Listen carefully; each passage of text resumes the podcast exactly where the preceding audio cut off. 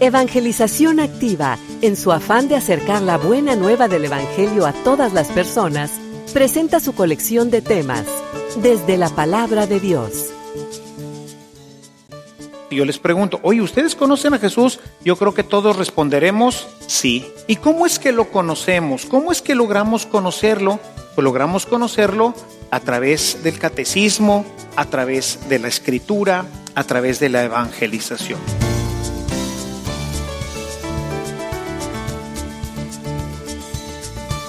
Este servicio te llega gracias a la aportación económica de nuestros suscriptores. Ayúdanos tú también a mantener este servicio activo.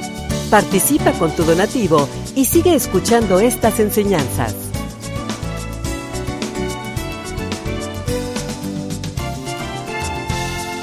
Esperamos que al escucharlos, la semilla del Evangelio dé fruto en tu corazón. Con ustedes, el Padre Ernesto María Caro.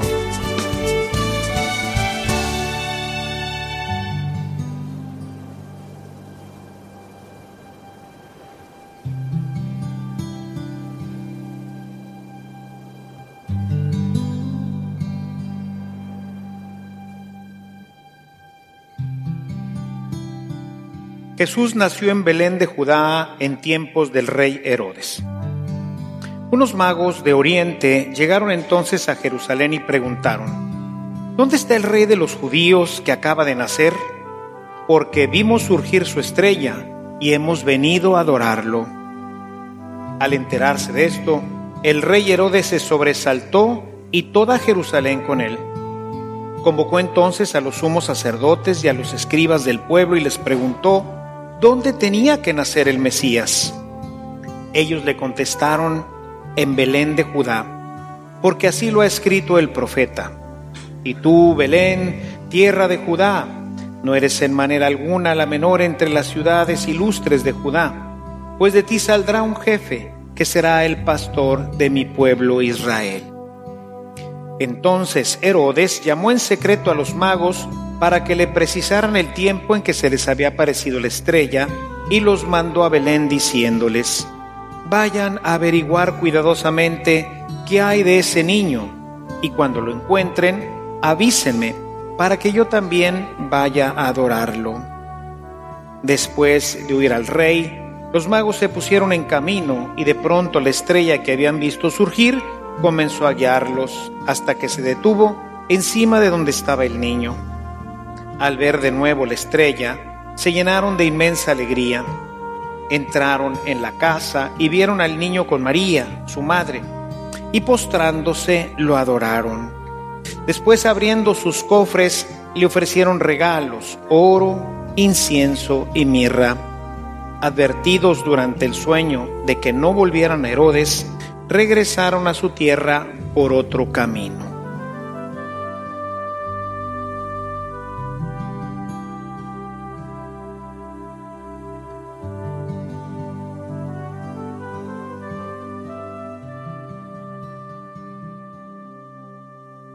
La fiesta que celebramos hoy de la Epifanía, de la manifestación del Señor, eh, sobre todo en los textos largos y que tienen diferentes personajes y elementos, podemos nosotros utilizarlo para revisar diferentes áreas de nuestra vida, de nuestra relación con Dios, de nuestra relación con la iglesia, etc. Este texto, el texto que hoy leemos de Mateo 2, es texto único porque es siempre el mismo como no hay ninguna otra referencia a la fiesta de hoy más que lo que nos dice Mateo, cada año, cada año vamos a revisar siempre el mismo texto. Esto pues ha hecho que durante ya muchos años revisemos el texto. Esto, como les digo, a veces me pone un poquito en predicamento porque no me gusta repetir porque la Biblia y la palabra de Dios es inagotable, pero bueno, hay que ir buscando algo que en un momento dado no hayamos tocado y me meto a estudiar un poco sobre el asunto para poder hacer una bonita exégesis y sobre todo un buen aterrizaje que nos sirva en nuestra vida. Yo quisiera analizar la parte final de esta perícopa. Nos dice que estos sabios que vienen de Oriente vienen siguiendo una estrella. Hemos hablado en otras homilías como de repente necesitamos a alguien que nos conduzca a Jesús, una estrella. Lo he tocado también cuando vimos la perícopa de mm, saqueo, ¿verdad? Como a veces necesitamos a alguien que sirva de árbol para poder ver, o sea, necesitamos, se llama la teología de las mediaciones.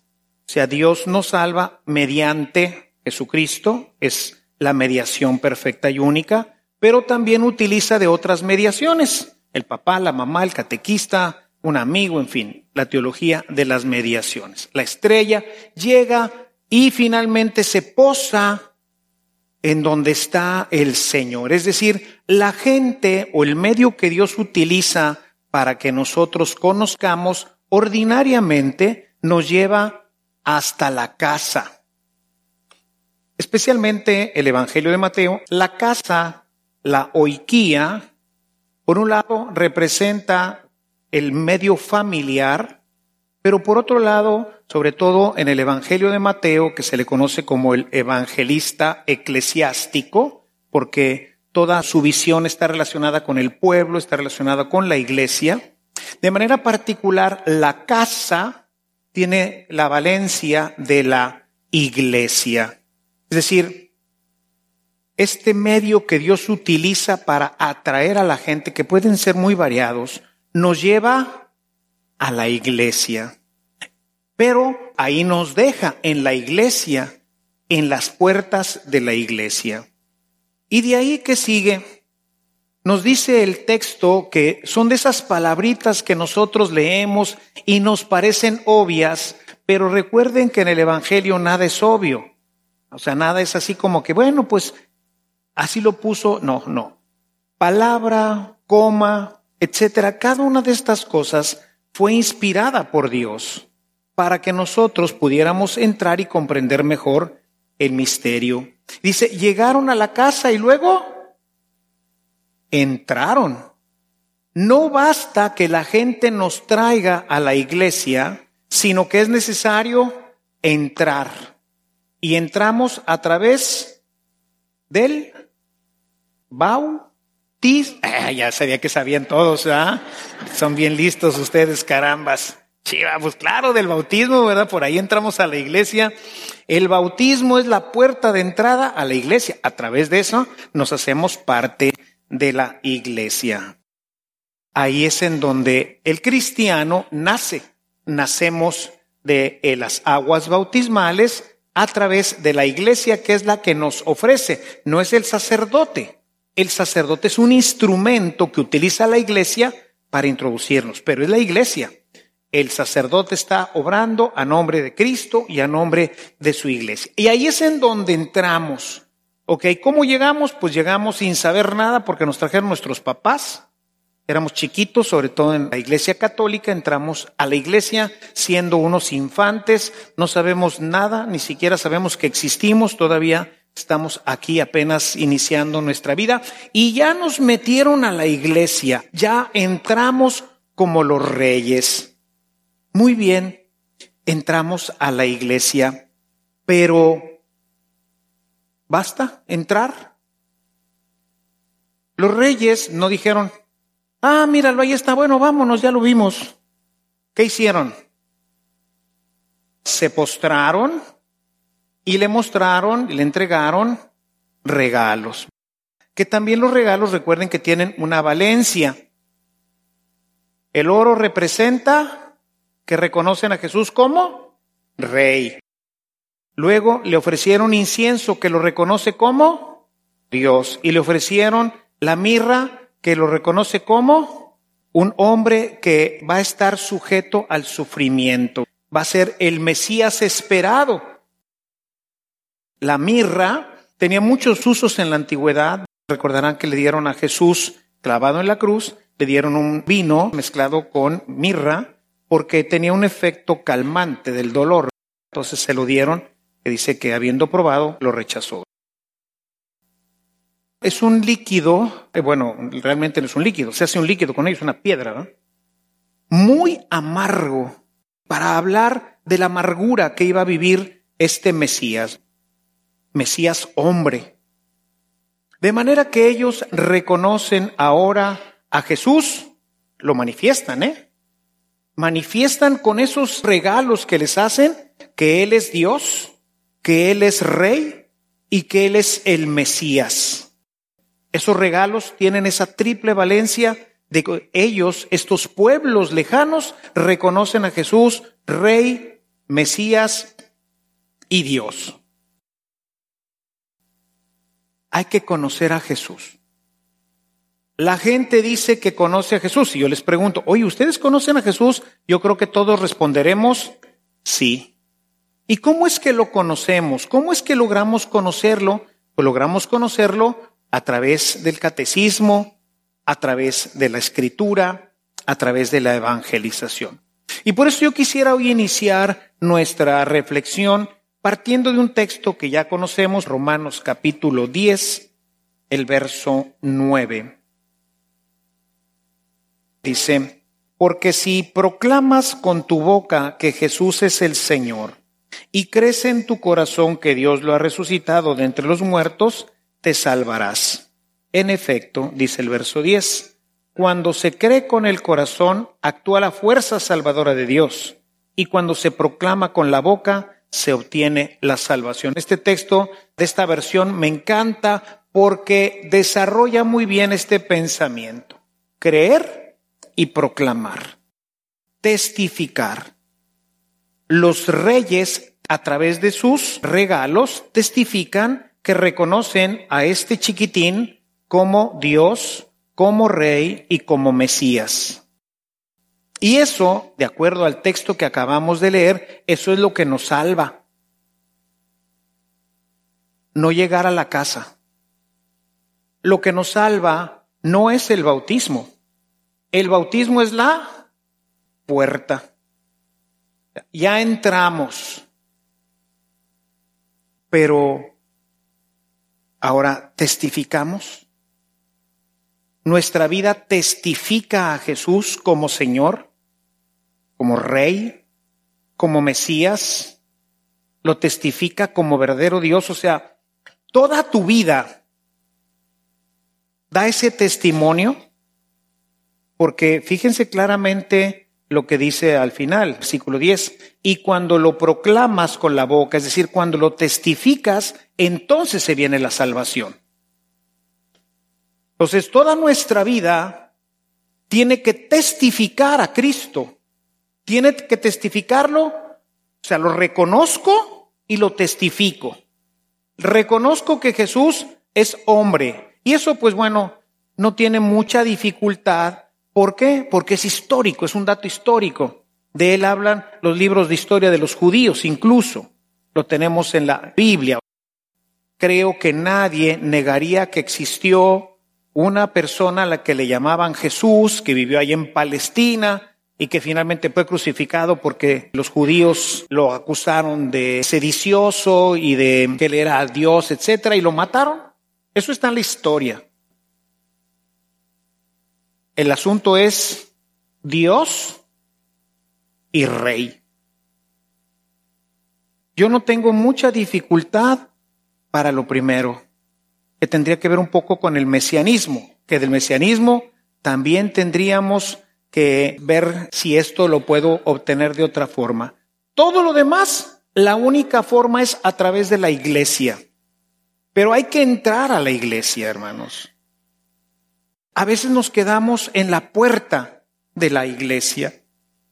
En los bautismos se sugiere que el bautismo no empiece en la pila bautismal, sino el bautismo debe de empezar en la puerta de la iglesia donde tú recibes al que va a ser bautizado. Sus padres atraviesan en este marco, a través simbólico del templo, que significa la iglesia, lo recibimos ahí y de tal forma que cuando Él atraviesa estas puertas, estamos empezando a entender que estamos en la puerta del ingreso a algo, a la vida cristiana. El bautismo nos ingresa a la vida cristiana, es la puerta, nada más. Y son muchos los que se quedan solamente en la puerta, no pasan. Y al no pasar a la iglesia, no vas a reconocer a Jesús ni como Señor, ni como Mesías, ni como Dios. Y por eso tenemos tantísima gente que no cree realmente en Jesús, que no sabe quién es. Mucha gente que toma el curso de Ábreme, que ha pertenecido incluso a otros movimientos, me dice, Padre, yo no sabía gran parte de esto. Yo no conocía mi iglesia, no conocía a Jesús, no conocía a profundidad los sacramentos, ¿Por qué? Porque muchas veces nos quedamos en la puerta de la iglesia y no nos introducimos. Ya llegamos, alguien nos trajo, qué bueno, alguien te trajo aquí al templo, magnífico, maravilloso, alguien te trajo una hora santa. Ahora hay que ir hacia adentro de la casa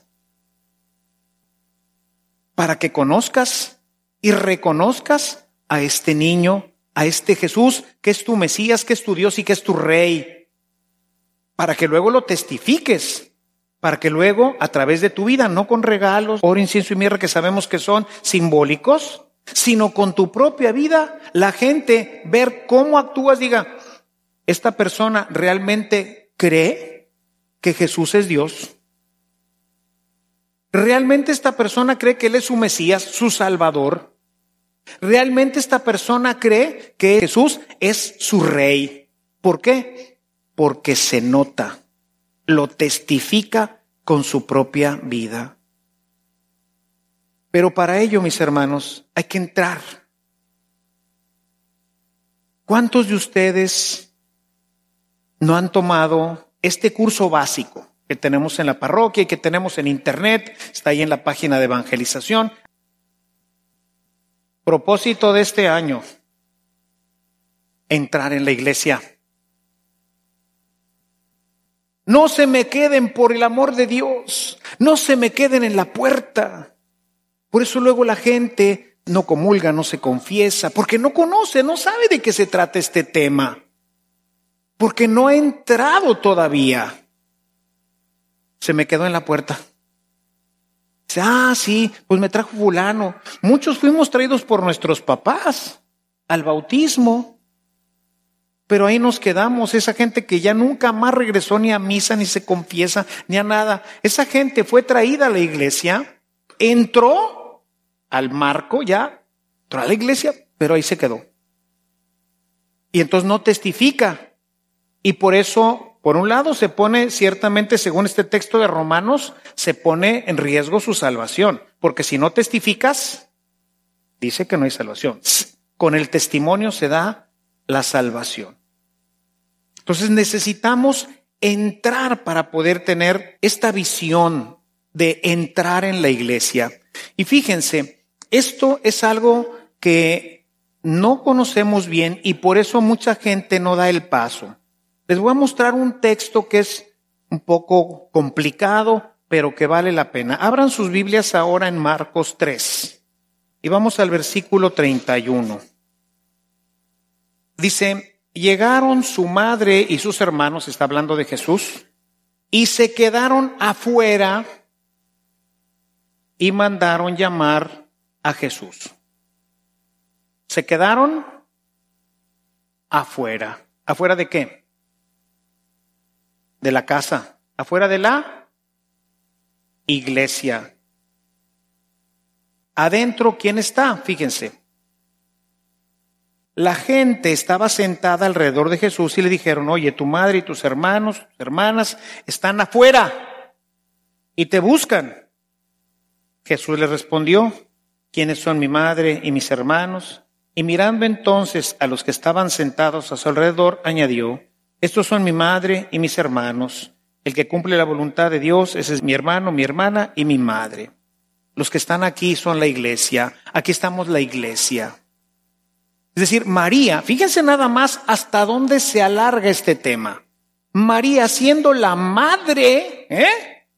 Siendo la madre de Jesucristo, la madre del Mesías, la madre del Rey, la madre de Dios, también tiene que entrar a la iglesia. No puede decir, no, pues yo soy la mamá, yo acá ya gozo de privilegios. No. Ella tiene también que entrar a la casa. Tiene que entrar a la iglesia. Y por eso Marcos al principio de su evangelio, que no es eclesiástico, no es el que trata los temas eclesiásticos, nos hace notar este detalle para que comprendamos hasta dónde se alarga la necesidad de formar parte de la iglesia y de aceptar a Jesús, pero ya en la iglesia. Ahora María, que lo reconoce ahorita como qué? Hijo, pues es su hijo ahora tiene que reconocerlo como su Mesías, su rey y Dios. Por eso he escrito mucho sobre este texto porque de veras es brutal, ¿verdad? Además es uno que usan mucho los hermanos porque parecería que es duro Jesús diciéndole, no, yo no me voy a ir de aquí, porque además en el contexto la Virgen viene para llevárselo. Te llaman, ¿verdad? Vienen por ti, venía su mamá con sus demás parientes, porque nos dice en unos versículos anterior que la gente pensaba que se le había salvado un tornillo, ¿ah? Y pues creo que era justo que la gente pensara esto. O sea, todo lo que dice, ya tiene encima a los fariseos, lo van a matar, pues María fue por su chiquito. Pero Jesús dice, para atrás ni para agarrar vuelo. Tú eres la que tienes que dar el paso para adelante. Duro. En el contexto, ¿ah? duro porque fuerza a su madre a entrar en el misma dinámica de reconocimiento, de conversión que todos los demás. No porque eres mi madre te quedas ahí. Tienes que entrar y seguirme. Tienes que entrar en la iglesia.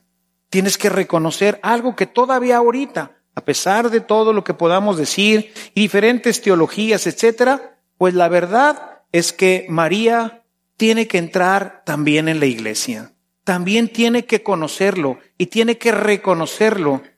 Y bueno, no tenemos una referencia completa sobre esto, pero los textos, sobre todo ya de Lucas, que nos platica más sobre María, nos deja ver que muy posiblemente después de este encuentro, María empezó a ser parte de sus discípulos. Empezó a seguirlo. Tanto es así que tenemos el texto de San Juan, en donde vemos que ella lo acompañará hasta la misma cruz, cosa que no hubiera sido posible si ella estuviera viviendo en Nazaret. Quiere decir que ella empezó ya su camino itinerante, empezó su camino de seguimiento de Cristo, porque tuvo que entrar,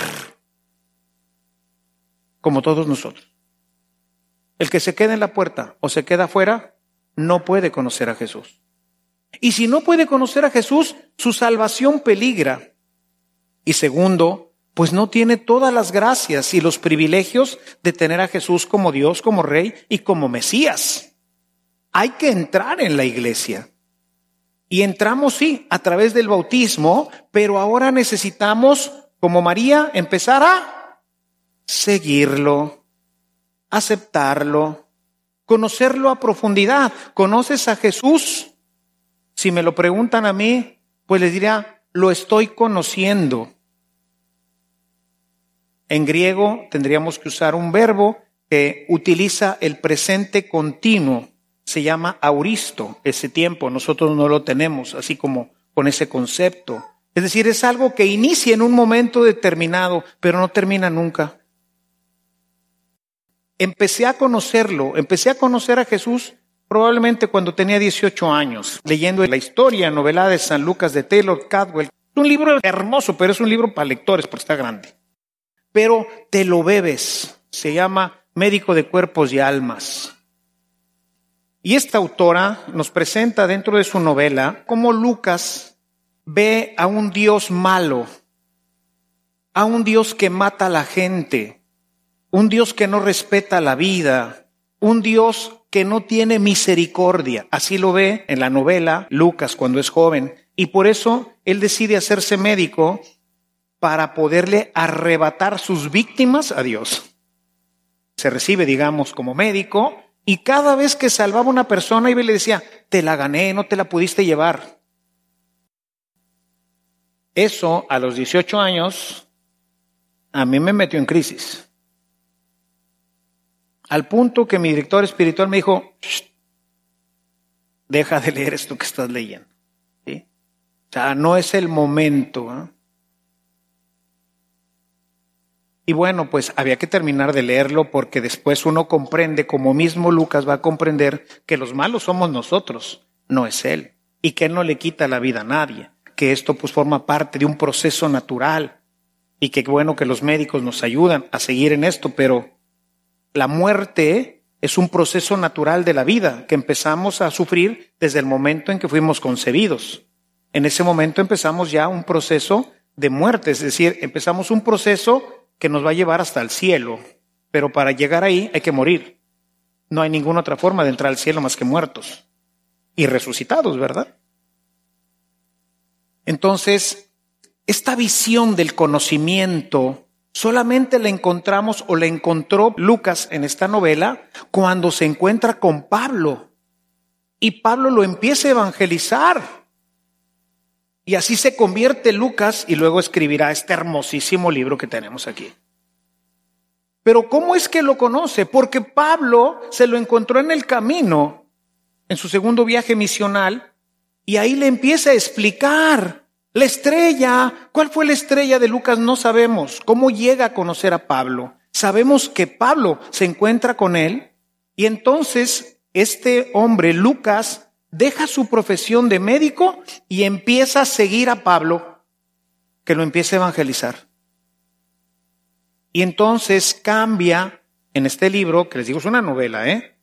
pero muy bien hecha porque Taylor Carwell, aparte de que es una maestra con la pluma, es una investigadora. Entonces, vale la pena quien tenga la posibilidad de comprarlo y de leerlo. La verdad, vale mucho la pena, ¿no? Porque nos ilustra esto que estoy diciendo ahorita. No basta con llegar, hay que seguirle, hay que conocerlo, hay que ir más adelante. No nos podemos quedar, por ejemplo, ¿cuánta gente se queda con el catecismo nada más? Y es todo lo que conoce de Jesús. Pero no tiene la experiencia. Los magos van a poder decir lo mismo que dice San Juan, lo que hemos visto, lo que hemos tocado. Ellos son ahora testigos de haber estado con este niño que es Dios, que es el Mesías y que es el Rey de Israel. Hemos venido a adorarlo, hemos venido a encontrarnos porque vimos nacer su estrella y la hemos seguido hasta aquí. Y lo hemos encontrado y ahora podemos dar testimonio de que sí es cierto. ¿Qué pasó en sus vidas? No sabemos, por eso se llama epifanía, porque es una manifestación, es algo que pasa en el alma, y por eso es importante que esto ocurra también en nuestras vidas. Quiero que veamos ahora Mateo y vamos hacia el capítulo 16. Vamos al verso 16, por favor. Jesús les ha preguntado a sus discípulos, ¿quién dice la gente que soy yo? ¿Qué es lo que la gente conoce de mí? Y dicen, pues unos que Juan el Bautista, otros que Elías, otros que Jeremías, uno de los profetas. Verso 15. ¿Y ustedes quién dicen que soy yo? Verso 16. Simón responde, tú eres el Mesías, el Hijo de Dios vivo. ¿Se fijan? Mismo reconocimiento de los magos que vienen de lejos. Tú eres el Mesías, el Hijo de Dios vivo. Jesús le dijo, fíjense, dichoso tú, Simón, porque eso no te lo ha revelado ningún mortal, sino mi Padre que está en los cielos. Es decir, Pedro tiene una epifanía en el caminar con Cristo. Se le manifiesta, dice Karl Rahner, uno de los más grandes teólogos del siglo pasado, dice, Dios se autorrevela a nuestro corazón, Él es el que se revela a nuestro corazón, pero para eso necesitamos de la iglesia, necesitamos de la misa, necesitamos del catecismo, necesitamos de los grupos, necesitamos de todo aquello con lo cual nosotros, así como Lucas, empezamos un seguimiento del Señor. De lo contrario, te quedas en la puerta y nunca lo vas a conocer. Nunca será ni tu rey, ni tu Mesías, ni tampoco tu Dios. Será pues Juan el Bautista, un profeta. Solamente podemos reconocerlo a través de una epifanía que se da en el seguimiento. Y tenemos que entrar. Si María entró, tú también tienes que entrar como yo entré, con dificultades. Porque a veces nos cuestiona, sobre todo la gente que somos un poquito más pensante y que te cuestiona ciertas cosas y dices, ay mamá, Y de repente Dios te mueve y te dice, ese no soy yo y esa no es mi iglesia. Y eso que has creído durante tanto tiempo no es. Ahora que estoy revisando a los papás del catecismo, me encuentro en la pregunta, ¿quién es Jesús? Y me encuentro que muchos niños responden, es mi padre. Pues no, es mi hermano, no mi padre. Dios Padre es mi padre. Sin embargo, ¿dónde aprendieron eso? En su casa. Sus abuelitos, no sé. En la iglesia. Ahí es en donde podemos conocer. A través de la iglesia es como yo puedo realmente saber quién es Jesús, conocerlo, amarlo, servirlo y testificarlo. Porque el testimonio es el que nos salva. Si confiesas con tu boca que Él es Dios, Señor y Rey tuyo, entonces te vas a salvar. Menos de eso, no. Pero tiene que haber una epifanía, pero esta epifanía, como en todos estos casos que vengo nombrando, aparecen precisamente porque nosotros hemos dado este sí a Dios. Hemos entrado y caminamos en la iglesia, caminamos con Jesús, lo vamos siguiendo, somos parte de la iglesia. No nada más por el bautismo que nos incorpora, sino somos activos, somos parte de un cuerpo, porque si hemos entrado a formar parte de Cristo en el bautismo, pues entonces ese cuerpo se mueve, ese cuerpo camina, ese cuerpo avanza. No se queda en la puerta, en el marco, nada más viendo ahí a ver qué. No. Y fíjense, cuando no tenemos esta entrada a la iglesia, cuando nos quedamos así, ocurren muchas cosas que generan una gran dificultad. Hoy, sobre todo con el tema del Internet, particularmente el tema de las redes, pero más aún, de repente nos encontramos con gente, voy a poner el más común porque me ocurre con cierta frecuencia en la confesión. Hay mucha gente que dice que se puede comulgar y después confesarse, que yo puedo arrepentirme en este momento, me arrepiento, tengo un pecado grave, un pecado mortal, por decir, no vine a misa porque me fui al cine con mis amigos. Una cosa es no venir a misa porque estoy cuidando a un enfermo y otra cosa es no venir a misa porque me fui al cine. Pero hoy me dijeron, ¿y quién te dijo? Me lo dijo un ministro de una iglesia. Ay, Carlitos. Un ministro mal formado. ¿Él de dónde lo sacó? Se lo inventó a lo mejor, le pareció bien, Incluso, espero que no sea así, pero algunos dicen, es que lo dijo un padre un día en una misa. Espero que no sea así, pero tampoco puedo meter las manos al fuego. Porque luego hay cada padrecito que hay Carlitos. Sí, el derecho les pasó de noche lloviendo. ¿eh? Pero bueno, ¿ese fiel es la iglesia? No. ¿El padrecito es la iglesia? No. Cuando vamos a hablar de doctrina, tenemos que referirnos primeramente a la Sagrada Escritura. Pero como puede ser un texto un poco oscuro, que no me quede muy claro, ¿verdad? Por ejemplo, el texto que valida esto que estoy diciendo está en Primera de Corintios en el capítulo 11, en donde Pablo explica a lo largo de todo este capítulo todo el tema de la Eucaristía, ¿no? Todos los desórdenes de Corinto y que unos van y se comen su sándwich y el otro pues lo desprecia y desprecian a los pobres y bueno, todo el relajo que ya había. Imagínense, está empezando la iglesia, ¿verdad? Y ya había un montón de líos en Corintio. Entonces les escribe esta carta y en el capítulo 11 aclara el tema de la Eucaristía y dice, a ver, quien se acerca indignamente a recibir el cuerpo y la sangre del Señor, se come su propia condenación. Esa es la palabra de Dios. ¿Podríamos preguntarnos qué significa indignamente? Nos podríamos preguntar eso. ¿Y qué significa? ¿Y cómo recupero la dignidad? Eso es todo lo que dice Pablo, eso es lo que está en la escritura. Entonces, bueno, la iglesia a lo largo de los siglos va especificando bien la doctrina porque la iglesia sigue siendo la iglesia, el papa y los obispos juntos colegiadamente en iglesia van dando la norma adecuada. Y entonces, ¿qué es lo que dice la iglesia? Se entiende por indignamente una persona que está en pecado grave. Por lo tanto, en el catecismo de la iglesia, les doy la referencia por si alguien quiere chutarse este capítulo, otro libro que debe estar en casa, está a partir de los números 1422 y siguiente, habla de este tema.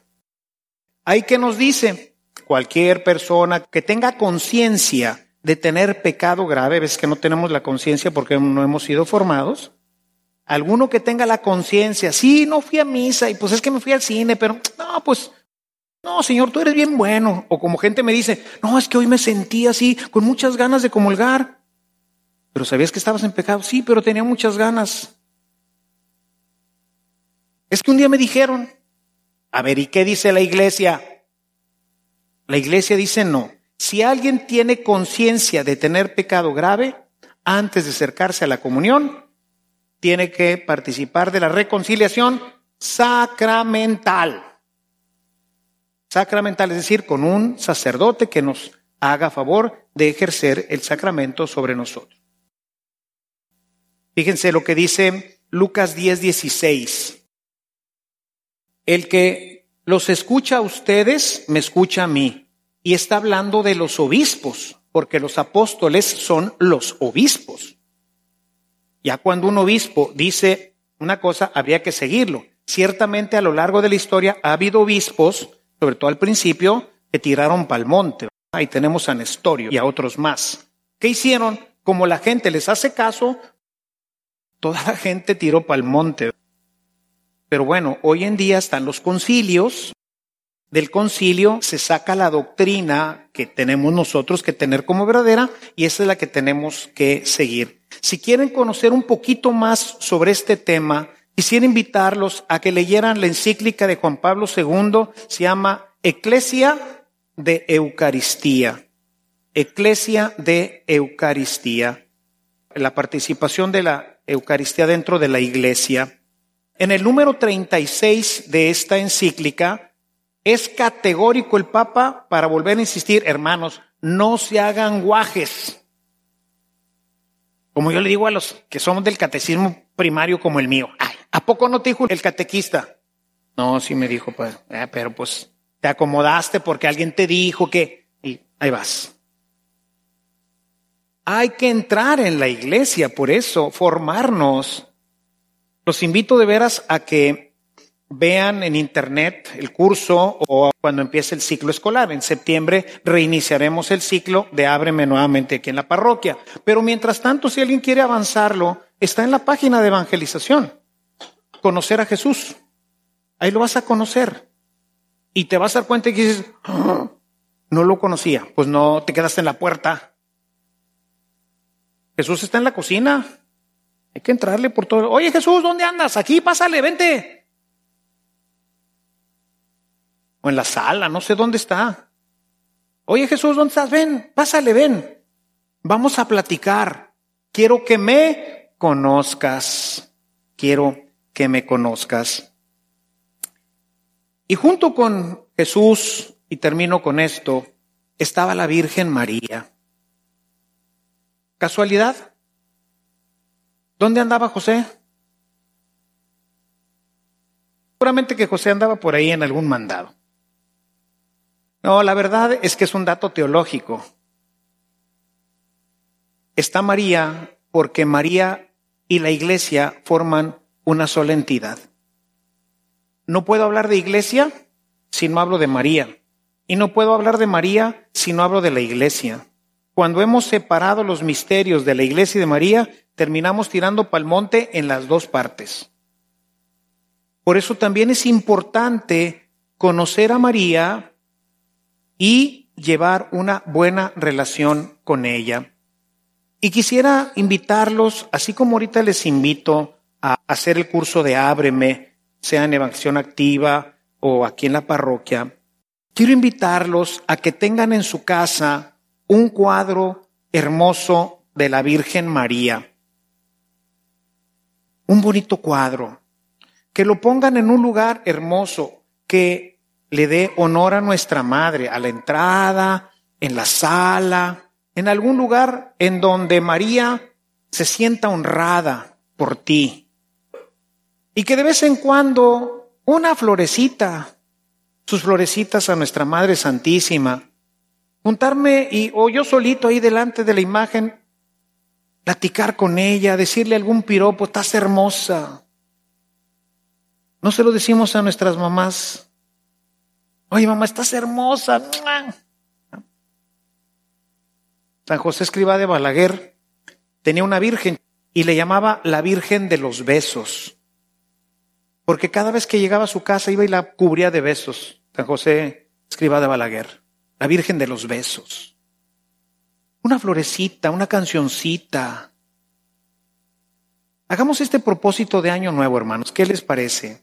Háganse el propósito de entrar ahora sí ya, basta, basta de estar en la puerta, basta de no confesarme, basta de no comulgar, basta de no conocer mi iglesia. Den un paso hacia adelante, conozcan, entren a la casa del Señor, no a este templo.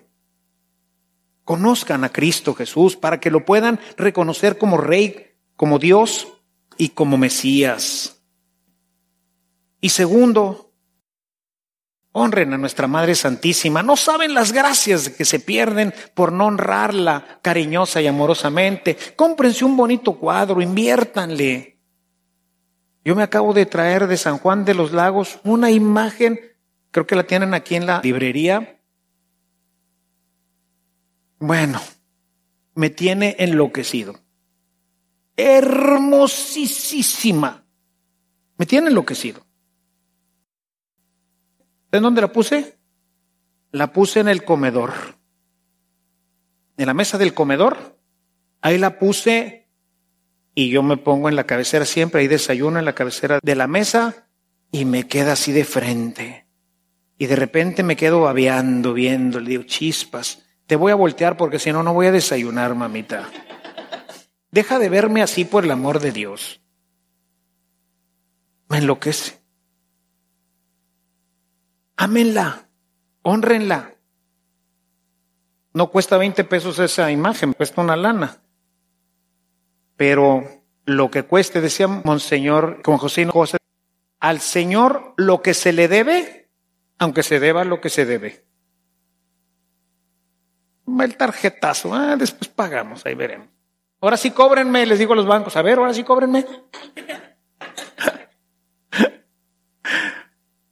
al Señor lo que se debe, aunque se deba lo que se le debe dar. ¿Mm? Amen a María, hermanos, ámenla de veras, honrenla. Y si hacen estas dos cosas, yo les aseguro que el año que entra serán unas personas completamente diferentes. Se los digo por experiencia. Si pueden también leerse el librito este, es caro, es un libro grande y es una buena editorial, pero vale la pena. También está en Amazon, pueden también ahí, los que tienen Kindle, pueden también ahí leerlo para los que van ya leyendo electrónicamente. Vamos a orar al Señor un momentito y a pedirle estas gracias a nuestro Dios. Señor, tú te has revelado a nuestra vida a través de las estrellas. A veces son nuestros padres, nuestros amigos que nos trajeron por primera vez a la iglesia, que nos trajeron al bautismo, que quizás después nos trajeron una hora santa, pero ahora, Señor, queremos pedirte que nos des la gracia y la alegría de entrar en la casa, de entrar en lo profundo de tu iglesia, de conocer a tu Hijo Jesús. Queremos verdaderamente conocerlo, no como la gente dice, como decían pues Juan el Bautista, un profeta, un guerrillero, o no sé qué cosas dicen de Jesús. Queremos conocer a este hombre Dios que habita entre nosotros, pero solo lo podremos hacer en tu iglesia. Ayúdanos, ayuda a mis hermanos, Señor, a dar ese paso, sobre todo los que estén un poquito más alejados, los que solamente se quedaron en el bautismo, aquellos que todavía no comulgan y se confiesan con frecuencia, aquellos que no te conocen y no te aman, Señor, aunque vienen a misa y aunque participan de algunas celebraciones, pero que todavía no te testifican. Señor, yo te pido hoy por ellos para que hoy mandes tu Espíritu Santo y puedan en este día en que te manifestaste al mundo, en este día tu Hijo Jesús se manifieste a sus corazones. Virgen Santísima, tú que nos ofreces continuamente a tu Hijo, tú que en la iglesia nos guías siempre hacia Él y nos pides que hagamos lo que Él nos dice, yo te pido, Madre Santísima, en esta tarde, este domingo, que les concedas a mis hermanos el poder tener una relación amorosa contigo. Espíritu Santo, derrámate sobre el corazón de mis hermanos para que amen a María como la amas tú, para que así podamos tener una experiencia plena de Jesús y podamos amar y vivir siempre este misterio maravilloso que un día nos conducirá hasta la vida eterna. Todo esto, Padre eterno, te lo pedimos a ti, que eres Dios y que en la unidad de tu Hijo Jesús y del Espíritu Santo vives y reinas por los siglos de los siglos. Amén.